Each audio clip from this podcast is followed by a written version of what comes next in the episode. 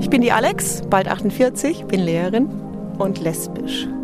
Ich bin Antje, 40, Bibliothekarin und ich bin lesbisch. Johanna, 32, Lehrerin, queer. Ich bin Anita, 42, Lehrerin und lesbisch. Ich bin Carmen, 47 Jahre, Psychologin und lesbisch. Ich bin Kaju, 18 Jahre alt, Studentin und asexuell. Ich bin Bernie, 25 Jahre alt, angehender Lehrer und verliebe mich in Männer. Queer ist Near, der Podcast für alle queeren Menschen und die, die es noch werden wollen.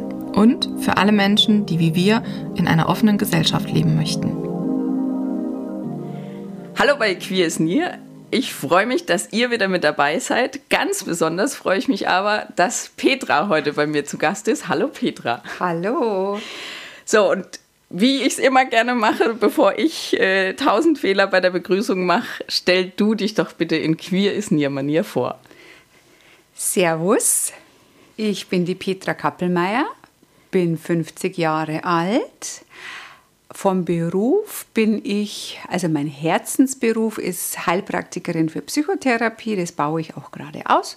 Meine sexuelle Orientierung ist seit einigen Jahren äh, homosexuell äh, und vorher war das heterosexuell. Ja, mh, dazu ich weiß nicht, wie das weitergeht, aber ich glaube, ich bleibe mal bei den Mädels. das ist, finde ich, eine super Einleitung und eine sehr gute Entscheidung. Ähm, ich würde jetzt direkt weitermachen und würde sagen, ich drehe hier am Fragerad. Und ähm, bist du bereit? Bin bereit. Äh, jetzt rattert es gleich fürchterlich. Vor wem hast du dich als erstes geoutet? Vor meinem Ex-Mann. Ui. Das heißt, wie, wie können wir uns das vorstellen? Das ging äh, ratzefatz. Also ich, es war so, äh, dass ich äh, das nie gemerkt hätte oder so, dass ich äh, auf Frauen stehe. Und ich war in zweiter Ehe, hetero verheiratet, war wegen eines Burnouts in einer Klinik. Mhm für acht Wochen und habe da meine jetzige Frau kennengelernt. Und also ich war eben in der Beziehung immer noch mit meinem Mann und meine Frau war damals auch noch mit ihrer Partnerin in fester Beziehung und wir waren auch am gleichen Tisch gesessen beim Essen und es war eine sehr nette, freundschaftliche Geschichte, immer, immer, immer. Ja, und die letzte Woche dann hat es Bing gemacht. Und ähm, ja, und wir waren einfach in Love. Und dann war ziemlich schnell klar, das geht über eine Affäre hinaus. Und wir beenden sofort, wenn wir aus der Klinik rauskommen, unsere bestehenden Beziehungen. Und mein Mann hat mich abgeholt damals. Mhm. Und ähm, man muss dazu sagen, er hat mir eineinhalb Wochen vorher eine WhatsApp geschickt, ob es denn nicht vielleicht eine Lösung für meine Probleme wäre, überhaupt eher Frauen in mein Leben zu lassen. Und okay. ich dachte mir, habe ich sonst keine Probleme gerade? und das war aber irgendwie, es hat mir dann so Tür und Tor geöffnet, mich auch für Bettina zu öffnen. Okay. Und ja, und dann hat er mich abgeholt und im Auto habe ich es ihm dann gesagt. Also er war der Erste. Okay, und er hat dich auf die Idee gebracht, sozusagen. Sozusagen. Das ist ja, ja abgefahren. Das heißt, ja. du hast vorher nie einen Gedanke gehabt von, huch, die sind aber hübsch, die Frauen, die da an mir vorbeilaufen? Doch, aber eher im Sinne von, oh, so wäre ich auch gerne. Mhm. Also eher so eine äh, Bewunderung. Mhm. Also ich finde schöne Menschen einfach schön. Ich finde auch schöne Männer schön. Mhm. Und ähm, ja, also das ist auch heute noch so, wenn ich mir jetzt Frauen anschaue, denke ich mir jetzt nicht, boah, die ist aber lecker, sondern das ist immer noch so, oh, schöne Frau, tolle Beine, hätte ich auch gerne oder so, oder die ist schön angezogen, aber das kann mir jetzt beim Mann auch passieren. Ja.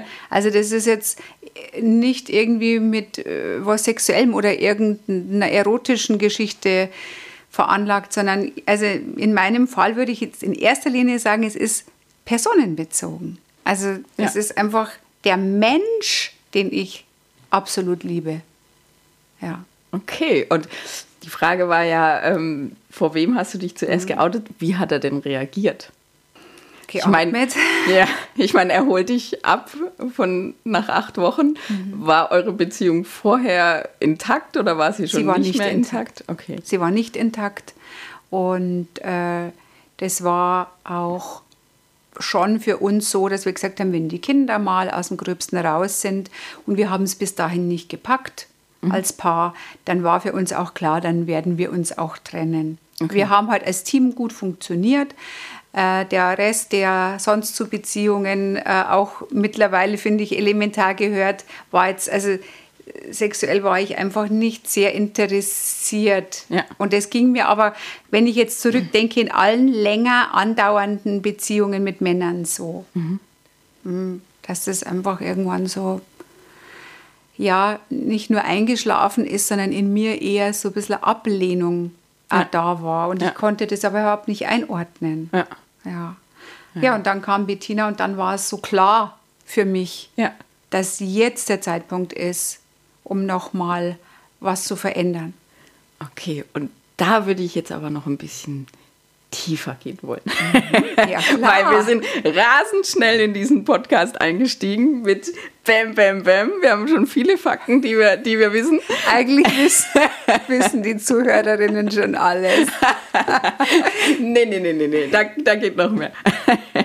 Und zwar ähm, habe ich, ähm, genau, habe ich mir schon, als du mir geschrieben hast, äh, hast du damals ge äh, mir geschrieben, dass, ähm, dass dein Mann quasi mit einer WhatsApp so ein bisschen dich auf den Trichter gebracht hat, äh, mit, naja, vielleicht sind es auch die Frauen.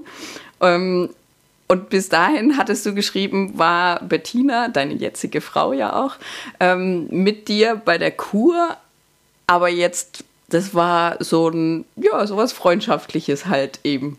Und Absolut. wie, wie muss man sich das vorstellen? Du kommst in diese Kur und verstehst dich mit jemandem gut, dann kommt die WhatsApp von deinem Mann, versuchst du mal mit einer Frau und dann macht's Bing oder wie, wie war das? Nimm uns da mal mit. Fast. Also ja, also wir haben uns wirklich sehr, sehr gut verstanden, haben viele Spaziergänge gemeinsam gemacht und äh, es ist sehr schnell was sehr Vertrautes gewesen. Und ähm, irgendwann war dann so der Punkt, ja, ich würde mal sagen, so zwei Wochen vor Ende der Klinik, also nach sechs Wochen. Wir sind am gleichen Tag angereist und am gleichen Tag abgereist. ähm, da war dann so ein Punkt, wo ich mir gedacht habe, wenn ich mal lesbisch wäre, was ich ja nie bin, äh, dann wäre es die Bettina. Okay. Das war so mal so das Erste. Und das habe ich aber dann wieder verworfen, weil ich bin wirklich sehr monogam veranlagt. Ja. Also da war nichts von, naja, könnte ich ja mal probieren oder so. Und ja, und dann ging es aber nach dieser WhatsApp, habe ich gedacht, okay, jetzt probiere ich mal so ein bisschen hinzusticheln. So.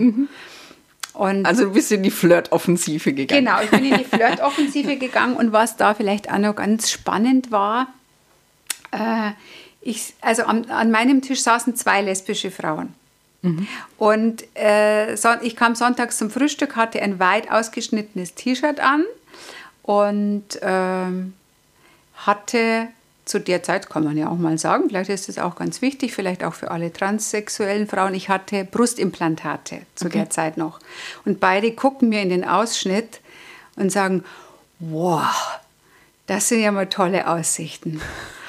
und dann habe ich gemerkt, da hat mich jetzt irgendwas, äh, ja, schon erotisch berührt, kurzfristig. Und Bettina saß mir so gegenüber und ja, und dann habe ich mir gedacht, okay, also jetzt, ich glaube, vielleicht steht die ja auch auf mich. Ne? Das war ja nie eine Frage, ob sie, ob da was wäre zwischen uns. Naja, und dann, ich weiß auch nicht, irgendwann gab es mal so Gute Nacht und so ein, sagt man das bei Herr Bussi?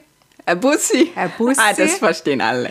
Und äh, ich weiß gar nicht, wer, wer von uns, wahrscheinlich war es ich, habe gesagt, pass auf, sonst gebe ich dir einen größeren. Ne? Und ja, und dann hat man schon gemerkt, es hat angefangen zu knistern und dann haben wir uns so ein paar Tage so ein bisschen aufgeschaukelt. Ja, und dann war Mittagspause mal und dann habe ich ihr geschrieben, ob denn die Mittagspause eigentlich nur zum Ruhen da ist. ja. Bettina hat ein Einzelzimmer. Ich, ich nicht. Okay. Ich habe sie dann mal besucht. Okay. Weitere Details spare ich lieber ein. Die bleiben bei mir. Okay, aber das ist ja schon ein bisschen ähm, von 0 auf 100, oder? Ja, absolut. Also ich war völlig überrascht mhm. von mir. Äh, ich glaube, Bettina war noch überraschter von mir. Und, äh, und ich war auch sehr überrascht, was mich da gefühlsmäßig noch erreicht hat, weil mhm. also es hat mich auch ganz tief innen sehr berührt, weil ich zu dem Zeitpunkt eigentlich nicht mehr geglaubt habe, dass die Liebe mich nochmal findet. Also okay. die richtige Liebe. Ja. Äh, aber auch, dass Erotisches mich überhaupt noch berühren kann. Und beides war so und das war wirklich extrem schön für mich. Und in der Klinik war ich ja eben wegen einem Burnout und einer starken Angststörung mit Panikattacken mhm. und dann plötzlich zu merken, ah, wenn da was anderes in mein Leben kommt, dann kann das auch ein Stück zurücktreten. Mhm. Und die Therapeutin dort, die hat immer zu mir gesagt, Frau Kappelmeier, was soll anstatt der Angst in ihr Leben treten? Und ich hatte keine Idee. Mhm. Und ich habe mich in der Klinik sehr abgeplagt sehr angestrengt, weil ich wollte es einfach loshaben, weil es so schlimm war. Mhm. Ja, und dann kam die Liebe und dann, das war deswegen nicht weg, die, die psychischen Probleme, aber sie sind sehr in den Hintergrund getreten und ja, das kann ich eigentlich nur allen sagen, sage ich auch meinen Klienten, was soll anstatt deiner Störung oder wie immer man es nennen will oder deines Problems kommen. Ich kann nicht einfach sagen, ich will das weghaben. Mhm. Und da kam dann die Liebe und das hat einfach nochmal was ganz weit in mir gemacht und ganz warm. Das hört sich schön an. Mhm. Gleichzeitig kenne ich ja auch so eine Situation und weiß, okay, das eine ist ähm, da ist ganz viel Neues, ganz viel Schönes in einem. Aber ich stelle mir jetzt vor, du sitzt bei deinem Mann im Auto, äh, ihr fahrt zurück und du kommst quasi vom Fliegen in den Absturz oder wie ging es zu Hause weiter? Also wie, wie hast du das empfunden? Mhm. War das, waren das zwei Welten oder hast du das relativ gut für dich auch gleich klar gekriegt? Ich habe es, glaube ich, ganz gut klar gekriegt. Also es war... Äh eher nochmal die Frage, wie sagen wir es den Kindern mhm. und auch meinen Eltern, weil wir haben in einem Haus gelebt mit meinen Eltern. Mhm. Und äh, es war aber für mich klar, das ist jetzt auch das Ende für mich und meinen Mann. Also das ist so. Ja. Und äh, ansonsten hat sich ja nichts verändert. Also meine Freundinnen sind die gleichen geblieben. Es hat sich niemand von mir abgewendet. Und ich habe da erstmal in dem Haushalt weitergelebt mhm. weil ja auch noch gar nicht klar war, wie geht es mit mir und Bettina weiter. Ja. Ich in Bayern, sie in Freiburg. Ja. Und ähm, ja, also das Leben daheim war kein Absturz, sondern eine komplette Neuorientierung. Ich habe vorher war ich halt Mama, mhm. Hausfrau und habe nebenbei eben noch meine Praxis für Psychotherapie gemacht und plötzlich war klar, jetzt muss ich auch, ich brauche einen festen Job. Ja. Und ähm, habe dann in einem Jeansladen angefangen zu arbeiten, in dem ich schon als junges Mädchen mal gearbeitet habe. Und es war dann erstmal alles so neu. Mhm. Und dann, äh, die, wir haben uns dann halt alle zwei Wochen gesehen. Ich bin nach Freiburg gefahren oder Bettina ist nach Pfaffenhofen gefahren und viele Freundinnen haben uns Asyl gegeben ja. in ihren Wohnungen. Und irgendwann war dann klar, sie zieht nach Pfaffenhofen. Ja. Und wir haben dann uns eine Wohnung gemietet. Das war aber noch nicht fertig. Und dann haben wir tatsächlich patchwork-mäßig alle in unserer Wohnung gewohnt. Also okay. mein damaliger Mann, meine beiden Kinder, äh, Bettina und ich. Und das hat auch funktioniert. Für die paar Wochen war das gut. Und das Verhältnis zwischen meiner jetzigen Frau und meinem damaligen Mann äh, ist toll. Mhm. Und ja, es für mich gab es nicht so große Veränderungen, außer okay. dass ich halt irgendwie sexuelle Umorientierung hatte. Klar, Kind zurückgelassen dann, also Ja, genau. Nimm uns da mal mit. Ja, deine, ja. Kinder waren, deine Kinder waren wie alt, als äh, ihr euch getrennt mein habt? Sohn war 17 und meine Tochter war 12. Die kannte die Bettina schon von einem Besuch in der Klinik und fand sie schon sehr nett. Äh, für meine Tochter war es natürlich erstmal, das Thema Trennung war für sie ein Riesenschock. Mm, Man muss auch dazu sagen, dass meine Tochter nicht ganz unbeteiligt ist, dass ich überhaupt in der Klinik war. Meine Tochter hatte einen schweren Unfall auf dem Okay. Pferd und dem voraus ging auch schon eine ziemlich schwere Phase bei ihr. Ähm, und ja, da hat es mich einfach ausgehebelt. Und äh, mein Sohn war Aber ihr geht es jetzt wieder gut. Ihr geht's gut. Also sie, hat- sie hat gesagt, ich darf das auch sagen. Sie Okay. hat auch Depressionen und Ja.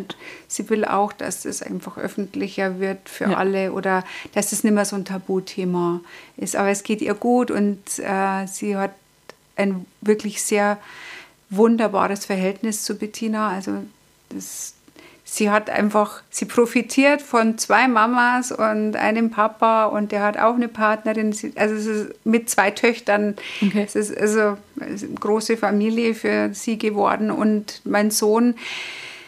Gut, mit 17 ähm, ist das bei Jungs, glaube ich, manchmal auch tatsächlich nur so ganz eine leichte Homophobie vielleicht. Aber der hatte damals eine Freundin und das war gut. Die hat da gut auf ihn eingewirkt. Okay. Letztendlich war er unser Trauzeuge Okay. und ja, Aber ich bin ja auch immer ein bisschen daran interessiert, äh, schon auch gerade an den Dingen, die vielleicht knirschend gelaufen sind, weil davon können die HörerInnen, Ja. glaube ich, auch ganz viel lernen. Einfach, Ja. ähm, wie, wie bist du damit umgegangen? Wie hat sich die Homophobie von ihm vielleicht ähm, dir gegenüber dargestellt? Und wie habt ihr aber trotzdem den Weg gefunden, dass, dass er am Ende dein Trauzeuge ist, was ja ein schöner Weg ist? Ich weiß gar nicht, ob das so homophob war. Ich meine, klar, so junge Burschen, die haben da erstmal vielleicht ein Thema und er ist mein Kind aus erster Ehe, das heißt, er hatte mein, äh, also der Mann, mit dem ich zuletzt zusammengelebt habe, war sein oder ist sein Stiefvater die, und die beiden mögen sich sehr gerne und dann jetzt, also die, schon die Trennung von seinem Papa und dann das nochmal, das war echt ein Brett für ihn. Also Da, spielte jetzt erstmal gar keine sexuelle Orientierung eine Rolle, sondern einfach auch. Bestimmt auch. Ja. Klar, ich Ja. meine, ich war halt schon immer vielleicht ein bisschen komisch als Mama, weil ich ja schon so lange therapeutisch gearbeitet habe, weil ich ja auch vielleicht spirituell angehaucht ist. Es ist jetzt für Jungs ja oft ein bisschen, ne, ich meine, er spielt Football, American Football, das ist so ein richtiger Kerl. Ja, ne, ja. Und dann, äh, und die Mama schon immer ein bisschen anders gewesen, ähm, war jetzt bestimmt auch nicht leicht für ihn. Und ich glaube, letztendlich war es die Zeit, die das Ganze ähm, so geheilt hat. Es war auch die Art und Weise, wie mein Ex-Mann damit umgegangen ist, der einfach auch gesagt hat, der Mama wird es jetzt besser gehen, wenn sie das lebt, was ihr gut tut. Also der hat das einfach voll unterstützt.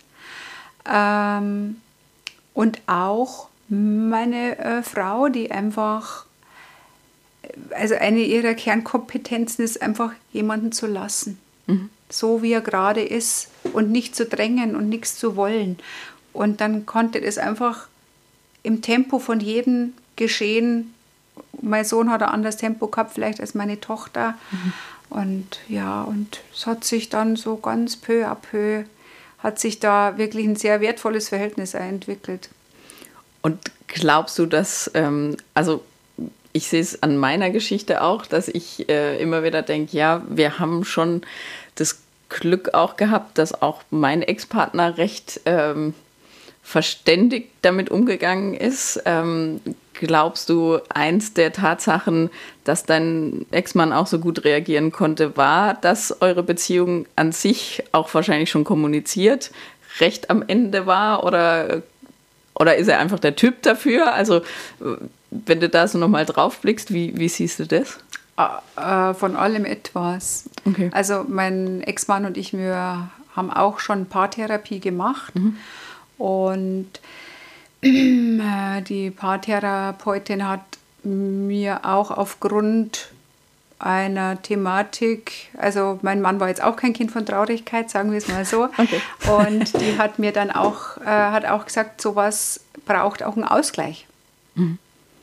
Und wenn, also man soll sich da auch was suchen und viele Partner haben eben auch die Möglichkeit oder nutzen die Möglichkeit, wenn einer fremdgegangen ist, dass sie das dann auch mal tun, um im Gleichgewicht in- in- herzustellen. Genau. Sozusagen.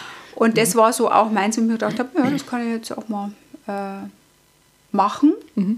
Und das war sicherlich auch ein Thema zwischen meinem Ex-Mann und mir, wo auch von ihm auch klar war, okay, es war ja nicht nur mein Thema, dass wir äh, ne, keine gute Beziehung mehr hatten, sondern ich meine, das kennen immer zwei dazu. Ja, ja. Und, äh, aber ich denke, dass das, so wie er damit umgegangen ist, auch eine große Rolle gespielt hat. Und ich glaube auch, wie zum Beispiel mein Freundeskreis damit umgegangen ist. Auch Ja. das wirkt auf die Kinder, wenn die sehen, es wendet sich keiner ab. Meine Freundinnen haben alle gesagt, ja gut, wenn es dir jetzt endlich besser geht, super.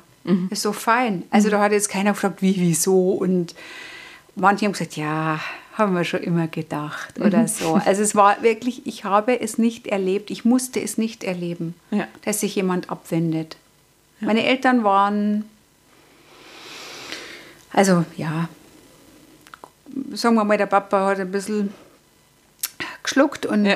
ich glaube, für ihn war aber eher das Thema Trennung an sich ein Thema. Aber also ich glaube schon, dass das auch meinen Kindern oder jetzt gerade meinem Sohn auch geholfen hat, damit ein, Stück Frieden zu machen, dass alle anderen auch, weil Jugendliche, die orientieren sich nach außen Ja, und ja. schauen, was machen die anderen. Und da ist aber alles ruhig geblieben. Ja.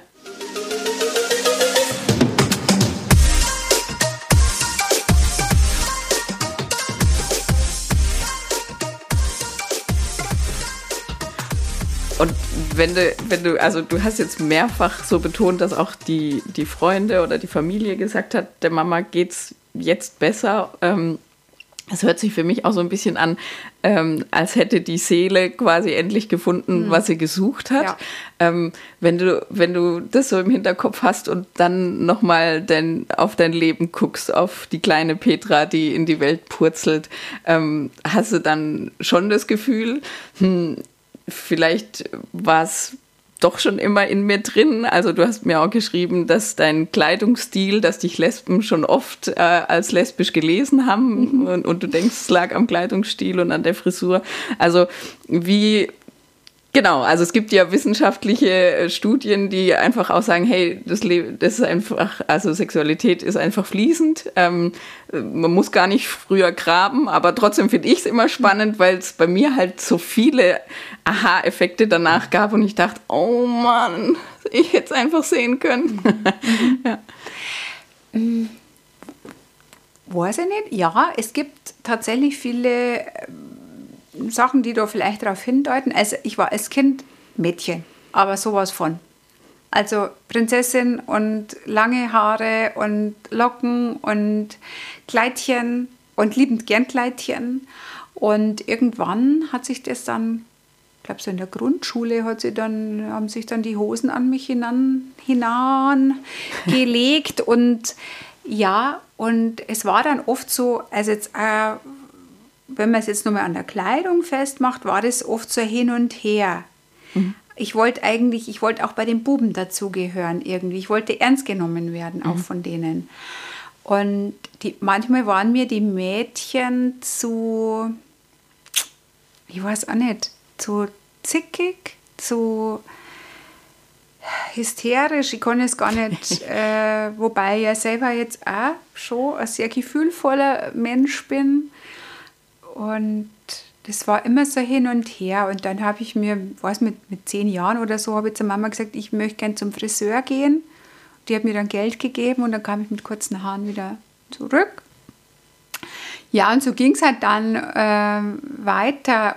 Und ich meine, in den 80ern, wo ich groß geworden bin, da war, kamen dann also androgyne Frauen wie Grace Jones oder so mhm. und die fanden ich einfach alle immer mega. Mhm. So, äh, auch da kamen dann so die ersten Krawatten für Frauen und Sakko und das fand ich alles ganz toll und habe mich eigentlich dann kleidungsmäßig tatsächlich eher so ein bisschen ins Maskuline, also schon nie irgendwie derb oder verhüllend, mhm. sondern aber halt schon immer so ein bisschen Hemd, Krawatte, Weste, so und die Haare immer kurz und kürzer und hat ja auch gepasst. Ich war Depeche Mode Fan und da war man sowieso immer schwarz und die Haare waren immer kurz und nach oben und nach vorne und die Schuhe immer spitz und lang. Also von dem her war das so nicht eindeutig, aber ich habe immer die Männer gejagt. Also ich war schon immer, ich habe nie eine Frau angesprochen. Mhm. Also waren, Männer waren immer meine, mein, meine Beute, sage ich mal. Und ich war auch, habe nichts, in Bayern sagt man, ich habe nichts abbrennen lassen. äh, war schon ziemlich wilde ja. äh, in der Zeit. Und Aber auch das, also auch das kenne ich von mir und auch da denke ich oft, oh Gott, ich habe Dinge viel zu früh getan.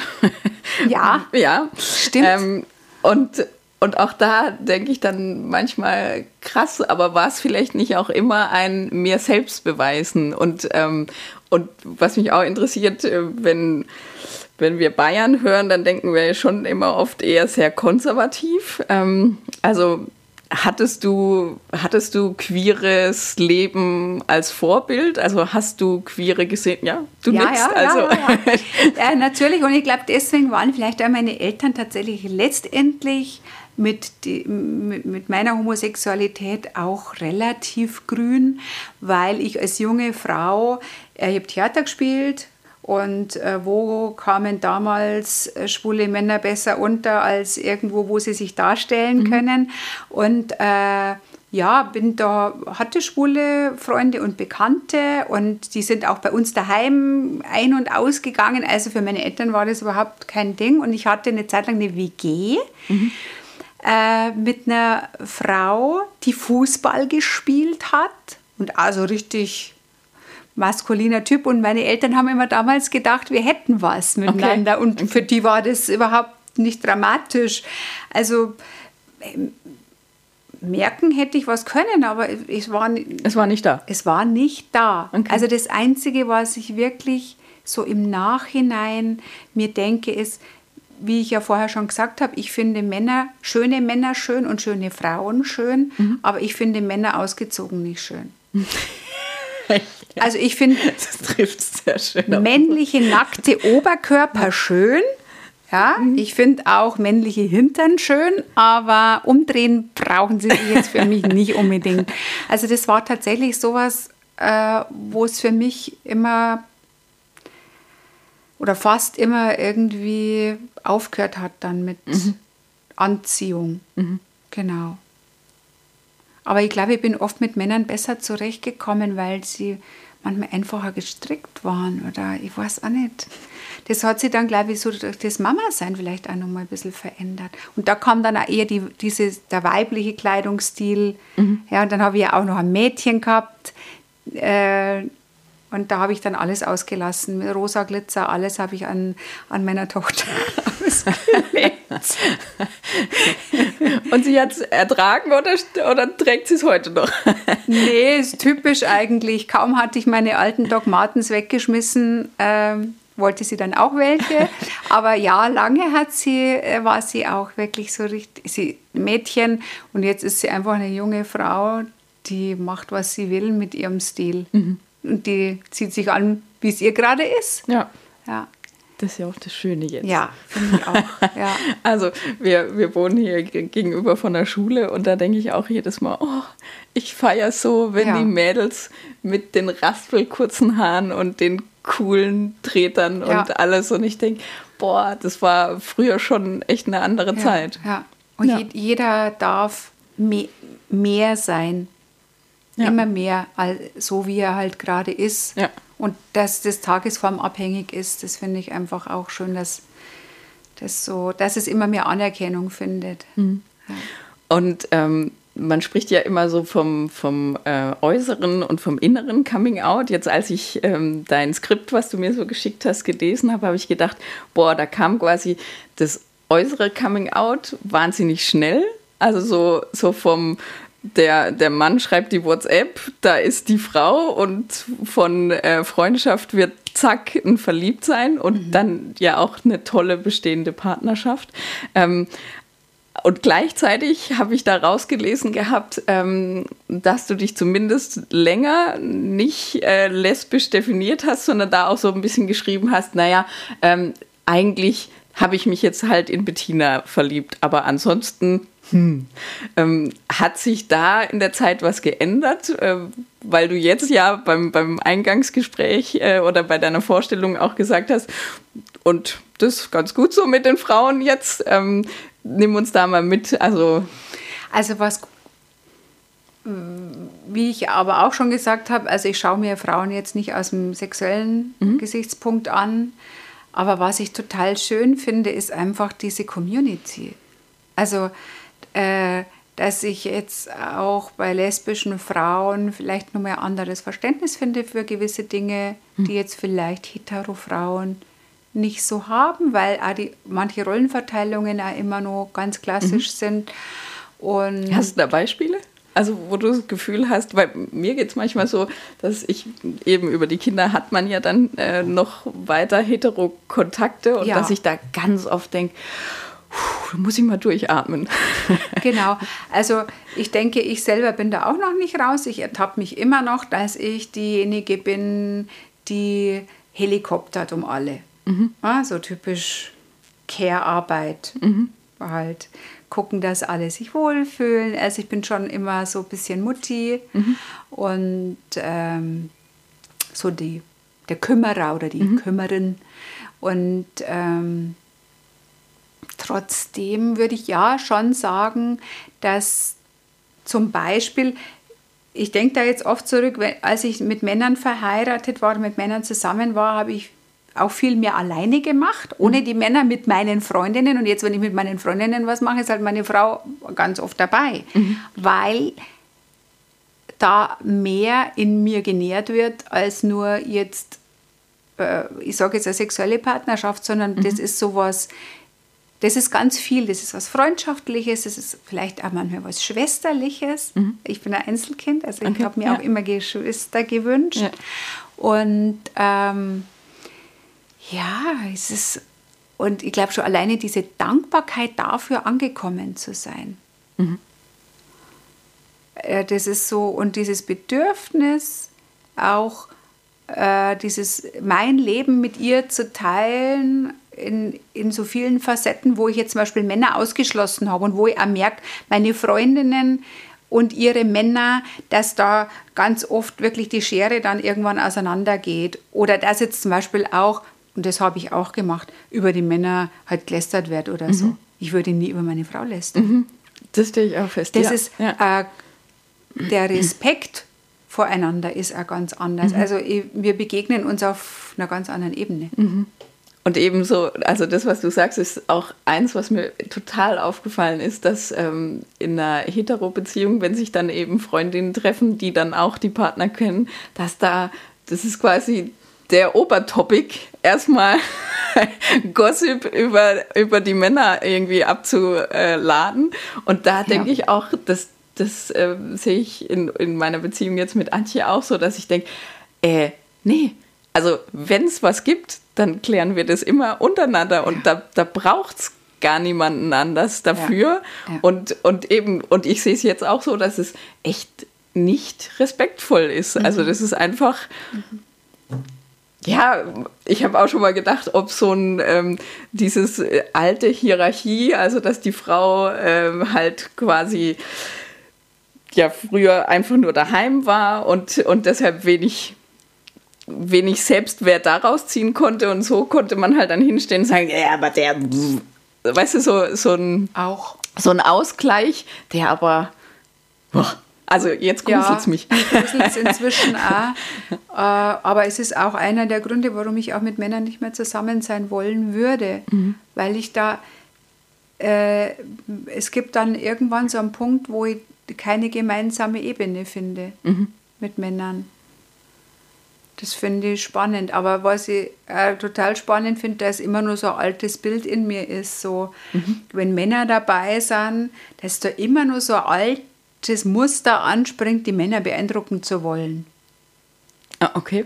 Also ich hatte ja bis Dezember noch eben ziemlich großen Busen. Das habe ich mir gerade zwischendurch aufgeschrieben. Ja, da will ich noch drüber reden. Und es war halt schon so, ne, gerade im Sommer, äh, dass der Blick der Männer erstmal nicht in mein Gesicht gefallen ist, Mhm. sondern eine Etage tiefer. Und irgendwie fand ich das auch immer noch toll. Okay. Also das ist so ganz alt. Obwohl ich überhaupt nichts von Männern will. Ja. Also wirklich. Aber trotzdem äh, finde ich es spannend, was da, was in jemandem wirkt, was in uns Menschen wirkt, weil es schon so lange in uns ist. Weitergegeben wird auch. Ja. Und weil es auch in mir, weil ich so lange so gelebt habe, dass es nicht einfach aufhört. Ja. Okay. Brustimplantat. Ich dachte, du bist, hast vielleicht eine Krankheit gehabt. Nein. Aber das war es nicht. Okay. Ja, ja, weiß man nicht so genau. Also es ist tatsächlich so, dass ich äh, mir zu meinem 30. Geburtstag äh, damals, also vor 20 Jahren, welche machen habe lassen. Nicht, weil ich immer einen großen Busen haben wollte, sondern weil ich, wenn man noch ein Stück zurückgeht, also ich war anorektisch als junge Frau. Okay. Also, und dann später Binge-Eaterin, also wem das nicht sagt, das ist ähnlich wie Bulimie, nur ohne Brechen. Äh, und ich war also einmal sehr dünn, einmal sehr dick, hatte ein schwaches Bindegewebe, war dann noch schwanger, habe dann noch gestillt und dann hatte ich eigentlich nur noch zwei leere Hautlappen. Okay.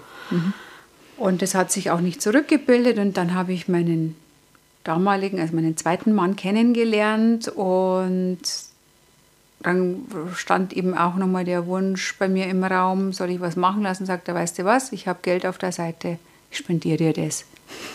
Gut. Und dann wollte ich mir eigentlich die Brust straffen lassen. Und dann haben aber zwei Chirurgen unabhängig voneinander gesagt, können wir schon machen, aber wenn wir das straffen, dann haben sie halt gar nichts mehr. Und dann habe ich gesagt, gut, dann lasse ich mir Implantate machen. War auch sehr abenteuerlich. Ich durfte dann so Sexzeitschriften kaufen und mir halt den Busen aussuchen. Oder so, Anhand von. genau, so, ups, Okay. so, so wie ich es halt ungefähr gerne haben wollen würde. Genau. Und es war aber so viel Haut übrig. Also der Chirurg hat gesagt, letztendlich kann er nicht sagen, wie viel dann reinkommt. Er schaut einfach mal, dass es dann gut ausschaut. Okay. Ja, und dann hatte ich halt 70D. Dolly Buster ist aufgewacht nach der Narkose und ich dachte Oh mir, mein oh mein Gott, Ja. was ist das denn? Und das war wirklich schon äh, ein ziemlicher Schock. Und, äh, aber dann habe ich mich auch dran gewöhnt. Äh, habe aber dann schon nach einem halben Jahr an einer Seite eine Kapselfibrose bekommen, musste nochmal operiert werden, nochmal ein neues Implantat. Und Aber, aber darf ich da kurz ja, einhaken? ja, Also ich habe auch wenig Brüste. Ah. Und beim, als ich gestillt habe, hatte ich schon mehr Ja. und fand die dann auch schön. ja. Aber wie ich mir vorstelle, dann abgestillt und ähm, alles war wieder weg. Weil ich mir dann vorstelle, ich möchte einfach nur die Brüste wieder etwas schöner haben und schlaf ein und wach auf und habe da so zwei Ballons vor mir. Entschuldigung, wenn ich das jetzt Die waren auch noch grün und blau. ja, eben. ja, shitty. oh mein Gott. Also, ähm, puh. Ja, es war schon erster Brett, aber ich bin da ziemlich schnell reingewachsen. Ich wollte Und hast das ja auch lieb gewonnen. Ja, doch. Äh, ich hatte meinen Spaß. Okay. Sagen wir es mal so. Bis auf die äh, zweite OP, das war jetzt nicht so toll, Mhm. äh, weil ich dann auch, also normalerweise, um damals war das so, um der Brust ein natürlicheres Aussehen zu geben, da hat man die Implantate auf den Muskel gelegt, damit es Mhm. oben schön weich ist. Aber wenn eine Fibrose vorliegt, dann macht man das lieber unter den Muskel. Jetzt hatte ich auch zwei völlig verschiedene Busen. Bei einem lag das Implantat oben, beim anderen unten. Okay. Und ab da war es dann schon ziemlich, also es hat so, wenn ich BH, Bikini anhatte, hat das keiner gesehen, aber sonst in der Sauna sah man das natürlich schon. Mhm. Was gut war, ich konnte meine Tochter stillen, trotzdem. Die mhm. habe ja dann noch ein Kind bekommen ja. und das war gut. Und äh, es waren dann die letzten Jahre schon so, dass ich mal beim anderen Chirurgen war, um es mir mal anschauen zu lassen, der gesagt hat, ich glaube, lang können Sie die nicht mehr halten. Mhm. Die waren einfach ja auch schon lange drin und haben sich dann gewellt und äh, ja, und irgendwann hat es dann letztes Jahr einfach angefangen weh zu tun und ich habe eine chronische Schmerzerkrankung, die nennt sich Fibromyalgie, okay. wo auch eben im Verdacht steht, dass durchaus solche Brustimplantate und Fremdkörper sowas noch begünstigen können. Okay. Genau. Und dann war ich bei dem Chirurgen und hat gesagt, so, jetzt ist es soweit, machen wir mal lieber mhm. raus. Mhm. Und ich habe es auch deswegen nicht gemacht, weil ich bin ziemlich oft operiert worden als Kind und Jugendliche. Ich habe so eine Panik vor Narkosen entwickelt. Okay. Aber dann war klar, jetzt muss es einfach sein. Dann musste ich den Termin verschieben, weil ich Corona hatte. Dann hat die Klinik verschoben, weil sie plötzlich keinen mehr operiert haben. Mhm. Naja, und äh, Ende Dezember war es dann soweit und war eine große OP. Also es war auch schon was ausgelaufen Puh, ins Gewebe. Okay. Es waren viele Entzündungen drin. Also der hat zweieinviertel Stunden operiert. Und ich hätte gerne eine Straffung dazu gehabt, aber das ging in dem Fall erstmal nicht. Mhm. Und jetzt habe ich Trockenobst. Du bist jetzt Schrumpelfrüchte, sage ich immer. also das heißt faktisch ähm, haben sie quasi die Implantate rausgenommen und alles quasi wieder so gemacht, dass es äh, nicht zu gesundheitlichen Schäden kommt. Genau. Ähm, und aber du hast keine neuen reinbekommen. Möchte ich auch nicht. Ja. Also das war für mich klar, dass ich das nicht will. Mhm. Das Einzige wäre eben die Straffung gewesen, aber das wäre nochmal relativ kompliziert. Und er hat gesagt, nur wenn da drin nicht der Teufel los ist, aber das sieht er erst, wenn er aufgemacht hat, könnte er das machen. Mhm. Und wenn nicht, dann macht er einfach zu, wenn mhm. er alles aufgeräumt hat. Und man, nach einem Jahr könnte man es machen. Und ich hoffe aber, dass ich mich bis, dass die Zeit einfach noch so in mir auch noch ein bisschen wirkt und ich mich damit abfinde, mhm. dass es halt jetzt so aussieht, wie es aussieht. Also die Größe ist nicht mein Problem. Es ist, sieht einfach jetzt nicht so toll aus. Es ist wirklich ziemlich schrumpelig und mhm. ich habe auch ein schlechtes Bindegewebe. Und, äh, aber dann denke ich mir, jetzt bin ich 50. Nochmal eine OP. Mhm. Und das wird ja dann wieder eine Schönheits-OP. Ja. Und das ist dann für mich auch, und auch wenn man eine chronische Schmerzerkrankung hat, ist einfach gut, nicht so viel rumzuschnippeln. Okay, und du hast aber vorhin das auch ganz am Anfang ähm, äh, ins Spiel gebracht, dass es auch für Transmenschen ja. ähm, interessant sein ja. könnte. Wie, was ist da dein Gedanke gegangen dazu? Ja, ich habe letzte Woche mich mit einer Transfrau unterhalten, mhm. die eben auch gerade überlegt, ob sie sich Implantate machen. Und ich gesagt, überleg dir gut. Mhm. Und ich kenne halt ein paar Frauen inzwischen, denen es auch nicht so gut ging mhm. mit den Implantaten.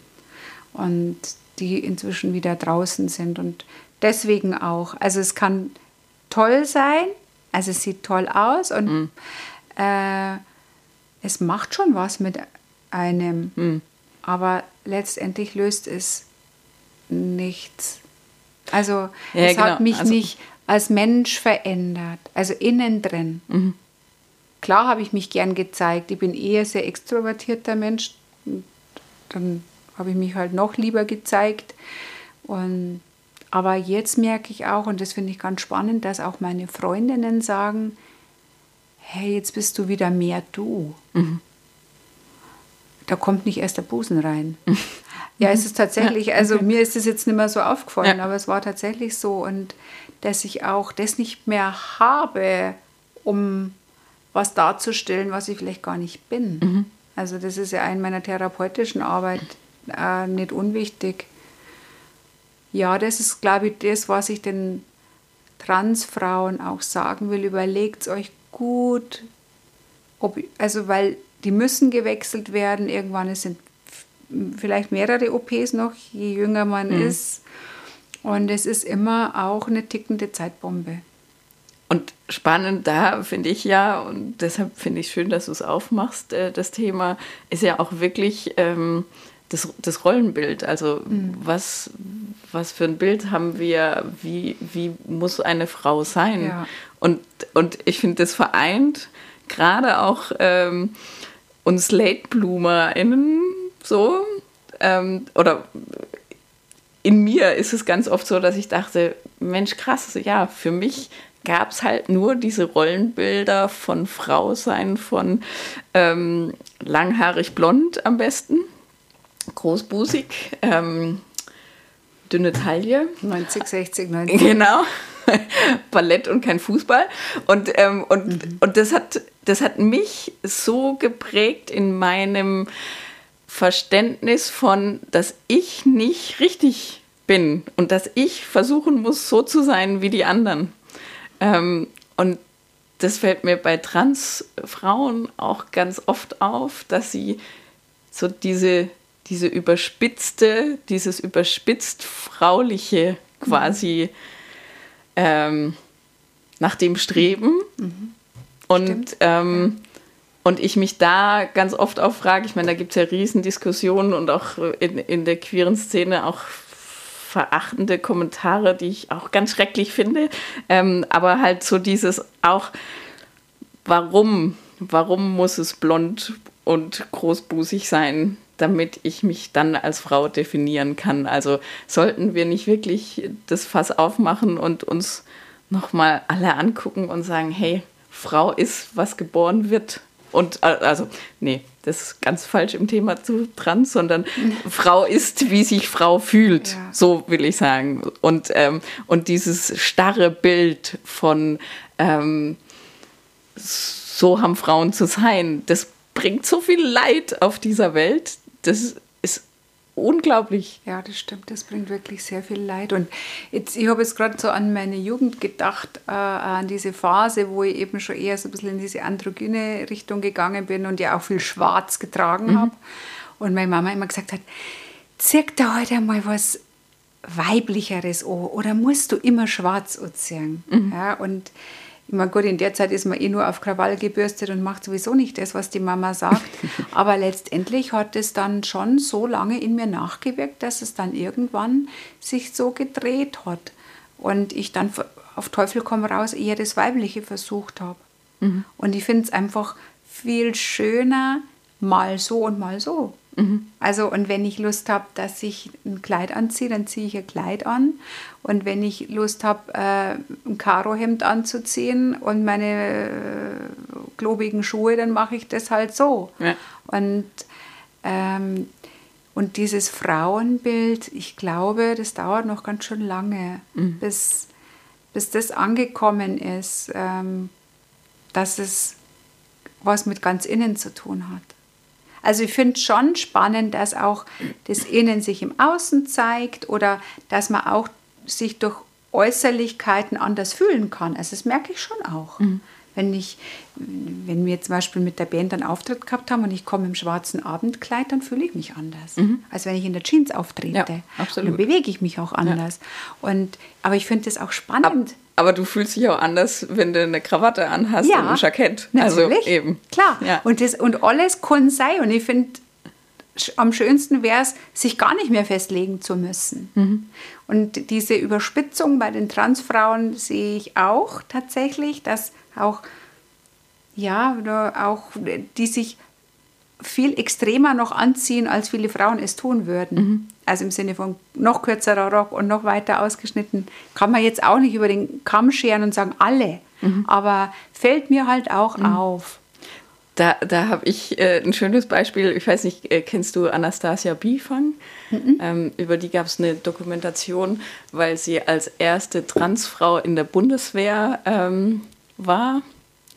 Und sie, sie hat auch, also sie hat sich quasi dokumentieren lassen, wie es zu dieser Transition dann kam. Und die, ähm, äh, der folge ich auf Instagram und da habe ich jetzt einfach gesehen, wie sie quasi sich jetzt wieder die langen Haare abmacht, zwischenzeitlich tatsächlich auch noch mal ein Bart hat stehen lassen und es, auch da gab es wieder so viele Kommentare, wo ich dachte, nein, warum? Es ist doch geil. Also sie hat es dann irgendwie unterschrieben mit Genderfuck, wo ich auch dachte, ja, warum? Warum lassen wir Menschen nicht einfach Mensch sein? Also so. Und ja, ich glaube, das ist, äh, also das merke ich ja immer mehr äh, als Teil meiner Arbeit. Mhm. Also ich arbeite auch ganz viel mit Achtsamkeit. Mhm. Und Achtsamkeit geht nicht ohne Wertfreiheit. Mhm. Ich ertappe mich auch mal, immer wieder, auch mal was zu bewerten. Aber wenn du auch sagst Kommentare, dann denke ich mir, es steht uns nicht zu. Ja. Es steht uns auch, auch nicht zu, jemand zu sagen, du bist toll.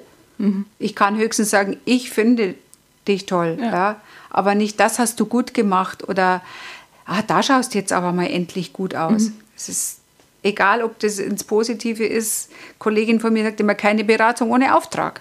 Und wenn mich ja. derjenige nicht fragt, ja. Dann habe ich eigentlich gar nicht zu kommentieren. Mhm. Und ich glaube, dann hätten wir sowieso mehr Frieden mhm. in allen Bereichen.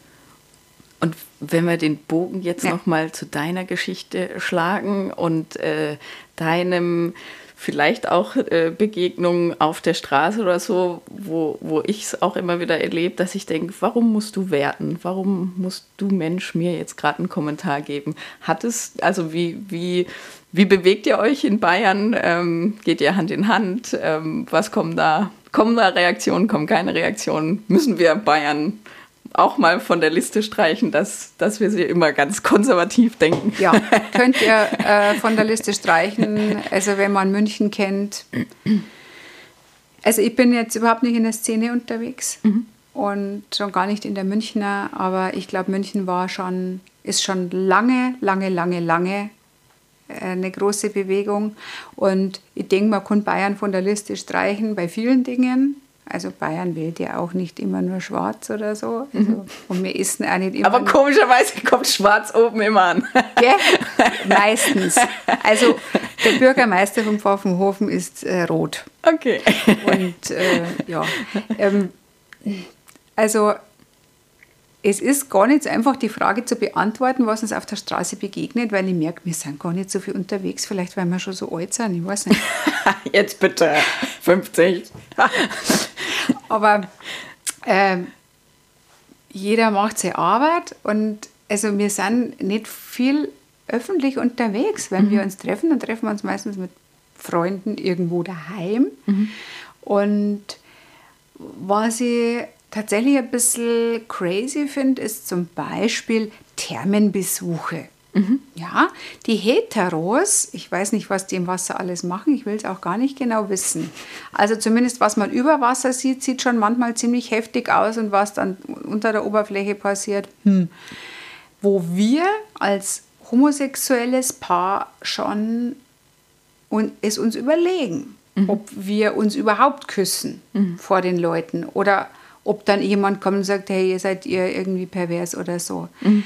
Äh, aber ich bin da wahrscheinlich dadurch, dass ich vielleicht ein bisschen naiv bin, ich weiß es nicht, und halt erst so spät dazugekommen bin und nur neutrale oder gute Erfahrungen damit gemacht habe, bin ich da relativ blauäugig. Mhm. Also ich will das schon auch zeigen, mhm. wer ich bin und dass das meine Frau ist und die gehört zu mir.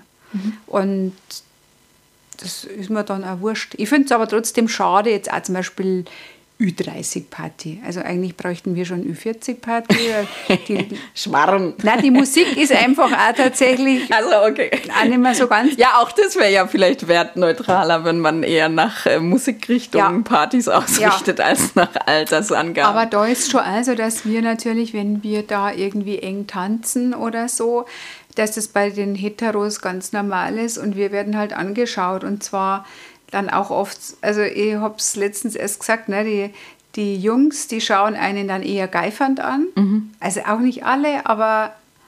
Ja, ähm, man hat schon öfter mal das Gefühl, dass da die, dass die, die Bettfantasien ja, genau, aus den Augen aber schon hüpfen. sowas von durch. Ja. Frauen, glaube ich, sind da sowieso ein bisschen entspannter, glaube ich oder meine ich so zu erleben. Aber ich will mich zeigen und wir haben auch im Pfaffenhofen groß geheiratet mhm. mit viel Freiburg. und die standen auch dann alle unten vorm Rathaus im Spalier mit Regenbogenbändern und ja, und Pfaffenhofen hat auch jetzt, hat schon länger eine Gruppierung, Queer Pfaffenhofen. Mhm. Gibt auch auf Facebook, war ich letzte Woche zum ersten Mal beim Stammtisch. und auch spannend und schön, dass bei uns sowas einfach auch in einem ganz großen Pfaffenhofen, der Wirtshaus, dass wir da einfach einen großen Tisch kriegen. Und mhm. man muss sich nicht mehr verstecken, man wird nicht versteckt. Mhm. Man wird nicht versteckt ja. und man, wir müssen es auch nicht mehr. Ja. Und, und jedem, also ich glaube, wenn wir mal alle nicht mehr sagen müssen, ich bin Petra Kappelmeier und ich bin homosexuell oder ich bin mit einer Frau verheiratet, dann sind wir da angekommen, wo es schön sein könnte. Wo es schön sein könnte. Habe ich deine Frage beantwortet? Ja, eigentlich, ja. ja. Ja, schön, Petra. Hm. Wenn dir noch was auf dem Herzen brennt, wenn du sagst, Mai, das habe ich jetzt noch nicht erzählt. Oder das wäre dir wichtig, äh, noch eine Botschaft an ähm, meine HörerInnen, dann raus damit. also ich bin ja schon eine große Plaudertasche, aber ich glaube jetzt so grundsätzlich nicht. Ah ja, was vielleicht schon noch interessant ist, also ich ähm, vergrößere ja gerade meine Praxis oder versuche da noch ein bisschen mehr dran zu klemmen und äh, die Homepage wird gerade gebastelt, wo dann auch draufstehen wird, dass ich Menschen im Coming-out-Prozess begleiten werde. Also das ist mir noch ganz wichtig, da auch durch meine Erfahrung und durch mein auch so sein mhm. äh, Menschen in, vielleicht auch die gerade äh, noch gar nicht genau wissen, wo es hingeht mit ihnen, ähm, dass die da einfach auch ein Gegenüber haben in mir, das erfahren ist, weil, weil ich selber so lebe und mhm. andererseits aber einfach ja, Therapeutin bin. Und ja, das glaube ich. Und ich wünsche mir einfach, dass alle den Mut haben, immer wieder hinzuschauen, wo sie gerade stehen im Leben und das nicht in Stein gemeißelt ist. Keine Homosexualität, keine Heterosexualität, kein, keine Geschlechtszuordnung, dass alles sich verändern darf, weil das Leben einfach ein Fluss ist. Das, glaube ich, ist so das, was ich dazu noch sagen kann. Wunderbares Schlusswort. Vielen Dank, Petra, dass du heute da warst. Da will ich auch noch was dazu sagen, weil ich finde es so klasse. Wir haben zwei Versuche gestartet, hm. das online zu machen. Und wir hatten extreme technische Probleme. Wir glauben, es ist der Anbieter. Welcher? Meiner? Also es, Dein PC-Anbieter. Mein, mein PC, irgendwie, er wollte einfach nicht. Aber umso schöner fand ich es, dass du gesagt hast, Mensch, meine Frau kommt aus Freiburg, ihr lebt in Freiburg. Ähm, die Lesbenfilmtage finden gerade statt. Also wir zeichnen jetzt äh, Ende Mai gerade auf. Ähm, und äh, dann habe ich gesagt, ja, dann bist du meine erste Gästin, die einfach nach Corona oder wir sind ja noch nicht ganz durch, aber wir, wir sind wieder etwas mutiger und deshalb freue ich mich, dass du bei mir warst und wir uns am Tisch gegenüber sitzen konnten und ja, also Dank, ich freue mich auch. Das ist, äh, war jetzt auch ein sehr schönes Erlebnis, so ganz live mal wieder mit jemandem da so zu sitzen. Und danke auch für die Einladung. Ah ja, und ich bin äh, dazu gekommen über die Zeitschrift Brigitte. Also ich bin nicht über irgendeine queere Seite äh, zu diesem Podcast gekommen, okay. sondern tatsächlich über die Zeitschrift Brigitte, die ich schon ewig abonniert habe und da war ein Artikel drin über dich und äh, den Podcast. Und dann habe ich mir das angehört und habe gedacht, da will ich mal dabei sein. Das Vielen Dank. Sehr gerne. Und das ist eigentlich auch ein Stichwort für euch, liebe HörerInnen. Wenn ihr jetzt äh, denkt, Mensch, meine Geschichte ist auch erzählenswert und aus meiner Geschichte können vielleicht andere Menschen ähm, was mitnehmen für sich, für ihr Leben äh, oder ich bin einfach unglaublich unterhaltsam, dann kommt, dann kommt, äh, schreibt mir über Instagram oder ähm, über meine Website äh, www.queer-is-nier.com. Ähm, da erfahrt ihr auch, wie ihr den Podcast unterstützen könnt. Nämlich, ich bin auch dankbar über kleine Spenden, äh, die mich einfach äh, dahingehend unterstützen, indem ich ja meine Anbieter bezahlen kann und, und, und. Also ähm, genau, ihr, ihr würdet damit einfach nur zum Erhalt dieses Podcasts beitragen. Mehr bleibt mir nichts mehr zu sagen. Petra hat nochmal Danke und Ich sage jetzt auch danke. tschüss. Tschüss. Servus.